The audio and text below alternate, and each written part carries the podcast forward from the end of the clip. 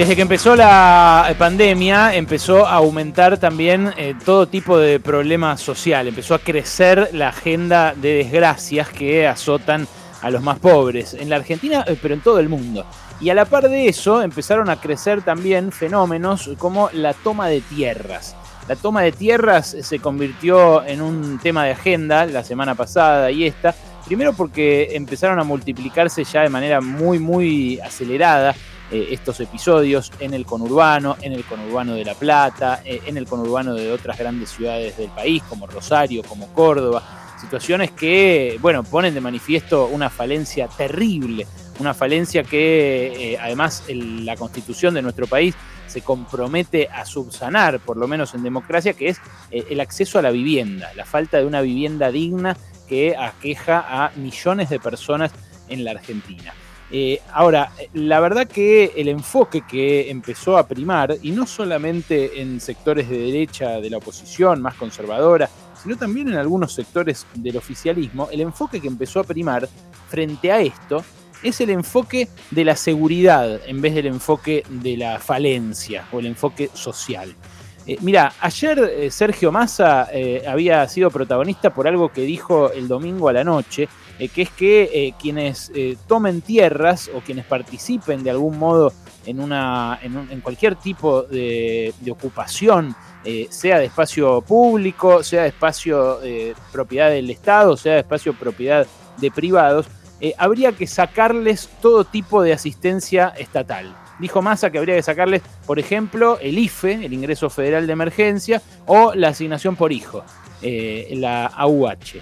Después se sumó eh, en estas últimas horas, esta mañana, Sergio Berni. Sergio Berni, ¿qué dijo? Dijo, eh, tienen que ir presos. Todo aquel que tome tierras en la provincia de Buenos Aires va a ir preso inmediatamente. Contrastó muchísimo con él la posición que enarboló Axel Kisilov, eh, que dijo que esto es un problema, el problema habitacional, que esto es algo que el Estado tiene que resolver, que no todas las situaciones son iguales, que hay una necesidad, que esto es innegable y que ese derecho tiene que ser reconocido desde el Estado. El gobernador tuvo reuniones con intendentes, en algunos casos los intendentes, sobre todo intendentes de la oposición, de Cambiemos, le reprochan inacción, o sea, pedirían eh, más dureza, más represión a estos episodios de toma de tierras, y la verdad que es muy difícil eh, arrimarse a este tema, porque a la clase media, cuando se trata de la propiedad privada en general, pero cuando se trata en particular de del inmueble, le surge el peor reflejo fascista, el peor reflejo eh, despectivo hacia los que son más pobres o a los que están en una posición inferior en la pirámide social. Así como cuando un medio de comunicación reproduce un choreo, que por supuesto que está mal, que choreen a alguien que es de clase media, que le choreen el celular, que le choreen el auto, que lo encañonen, que le entren a la casa. Son todos delitos horribles que eh, además eh, ponen en peligro la vida de gente, eh, que, que, muchas veces terminan mal cuando alguien se zarpa. También terminan mal cuando pasa como pasó en este, este último fin de semana,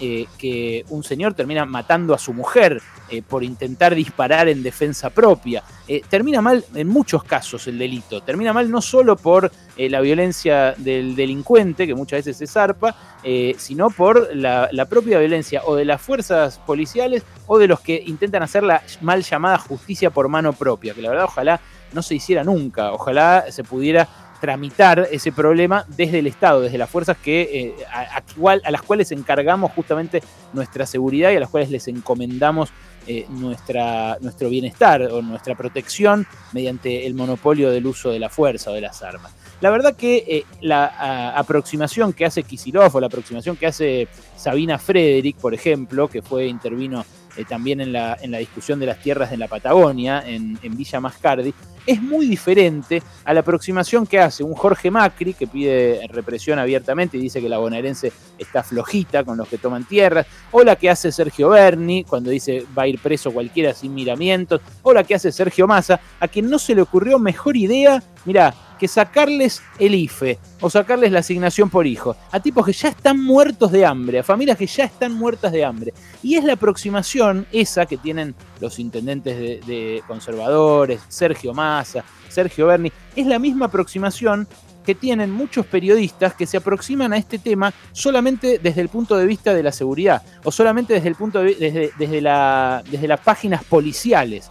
Cuando uno escucha, por ejemplo, que las tomas de tierras son un negocio de barra bravas, un negocio de punteros, un negocio de mafiosos, y bueno, lo que está viendo, me parece a mí, es una parte de la película porque hay otra gran porción de los que están involucrados en esto, que es gente que se está cagando de hambre en plena pandemia y que no tiene dónde caerse muerta.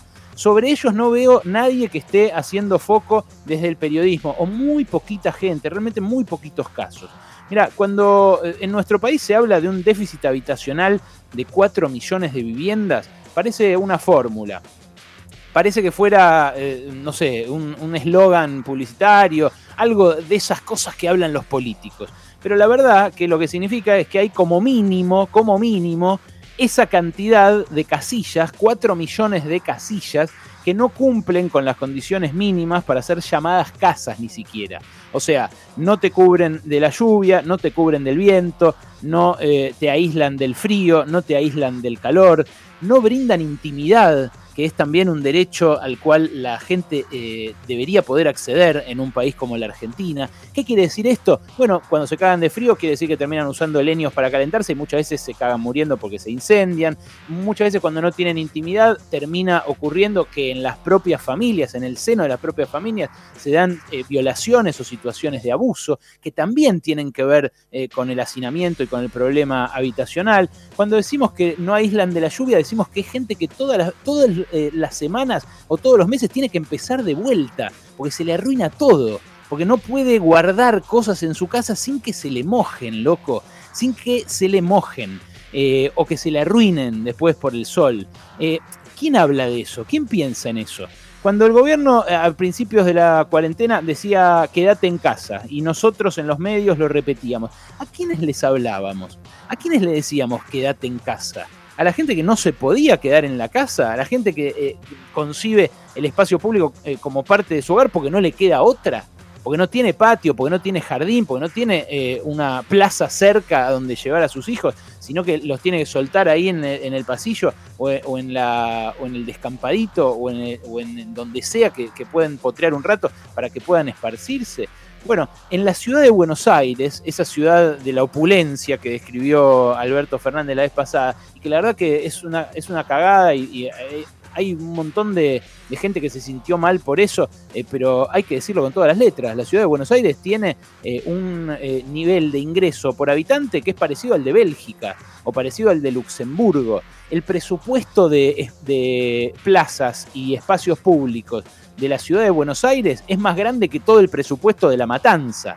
Eh, y eso en la matanza incluye hospitales, escuelas, incluye eh, todo, todo lo que hace el Estado y esa guita en, la ciudad de Buenos Aires se usa para cuidar las plazas nada más. Entonces la verdad eh, que en la ciudad haya 300.000 personas que viven hacinadas en las villas, como admite el Instituto de Vivienda de la ciudad, mientras hay 140.000 viviendas desocupadas en los barrios más caros, es una obscenidad. Y eso tiene por epicentro el lugar más rico y donde más se concentra el, lavado de guita, la fuga de dinero, la corrupción. Puerto Madero tiene ocupados nada más 3 de cada 10 departamentos que tiene construidos. Hace la prueba. Mirá para arriba, mirá desde, desde los docks ahí de cuando puedas ir, porque al centro hay mucha gente que hace un montón que no va. Mirá desde la Plaza de Mayo o desde, eh, desde, los diques de Puerto Madero. Mirá para el lado de allá de noche y fíjate cuántas luces hay prendidas en los edificios de departamento vas a ver que esto que te estoy diciendo lo corroborás de inmediato. Y la verdad, yo no estoy diciendo que entremos a los edificios de Puerto Madero y que instalemos ahí a los villeros en todos, que hagamos el, el, hospital de niños en el Sheraton Hotel. Por favor, no, no, no, no se infantilice ni se denigre este humilde mensaje editorial de este espacio. De lo que estoy hablando es de que no nos comamos la galletita de que los que ocupan tierras lo hacen solamente porque son malos, o porque son feos, o porque son sucios, o porque le quieren cagar la vida al de al lado. La verdad, en el parque indoamericano lo vimos muy bien. Los que más eh, eh, están en contra de estas ocupaciones son los que viven alrededor, que por lo general también son o de clase media baja o pobres. Y en algunos casos incluso iban y los querían matar, los querían sacar a los tiros, a los fracasos, a los que van y ocupan. ¿Esa es la solución? Lo que ofrece el Estado para arbitrar en ese eh, conflicto es mandar a la policía a reprimir, es correr a unos para que los otros se queden tranquilos viviendo en esos lugares de merda y que el otro directamente se empuje al basural.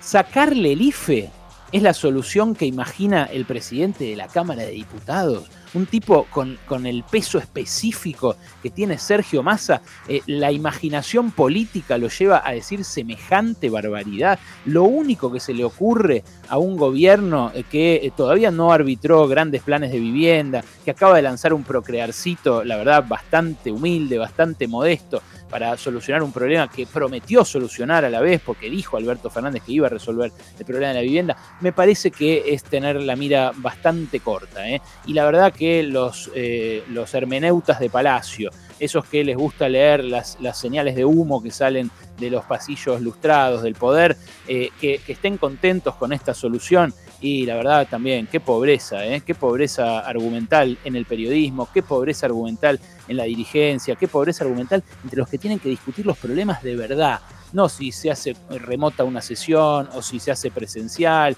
o si eh, uno tuvo malos modos, o si una se quiere llevar por delante determinado juez o determinada magistratura de no sé qué pindonga. ¿Sabes qué? La política lo que tiene que resolver es la situación de esa gente que está eh, en la pandemia a la intemperie como nunca a la intemperie como nunca y que desesperada va y agarra un cachito de tierra que en la mayoría de los casos es fiscal encima y que eh, en la abrumadora mayoría de los casos está ociosa. La verdad, eh, ser egoístas con ellos es simplemente, sencillamente, ser unos miserables.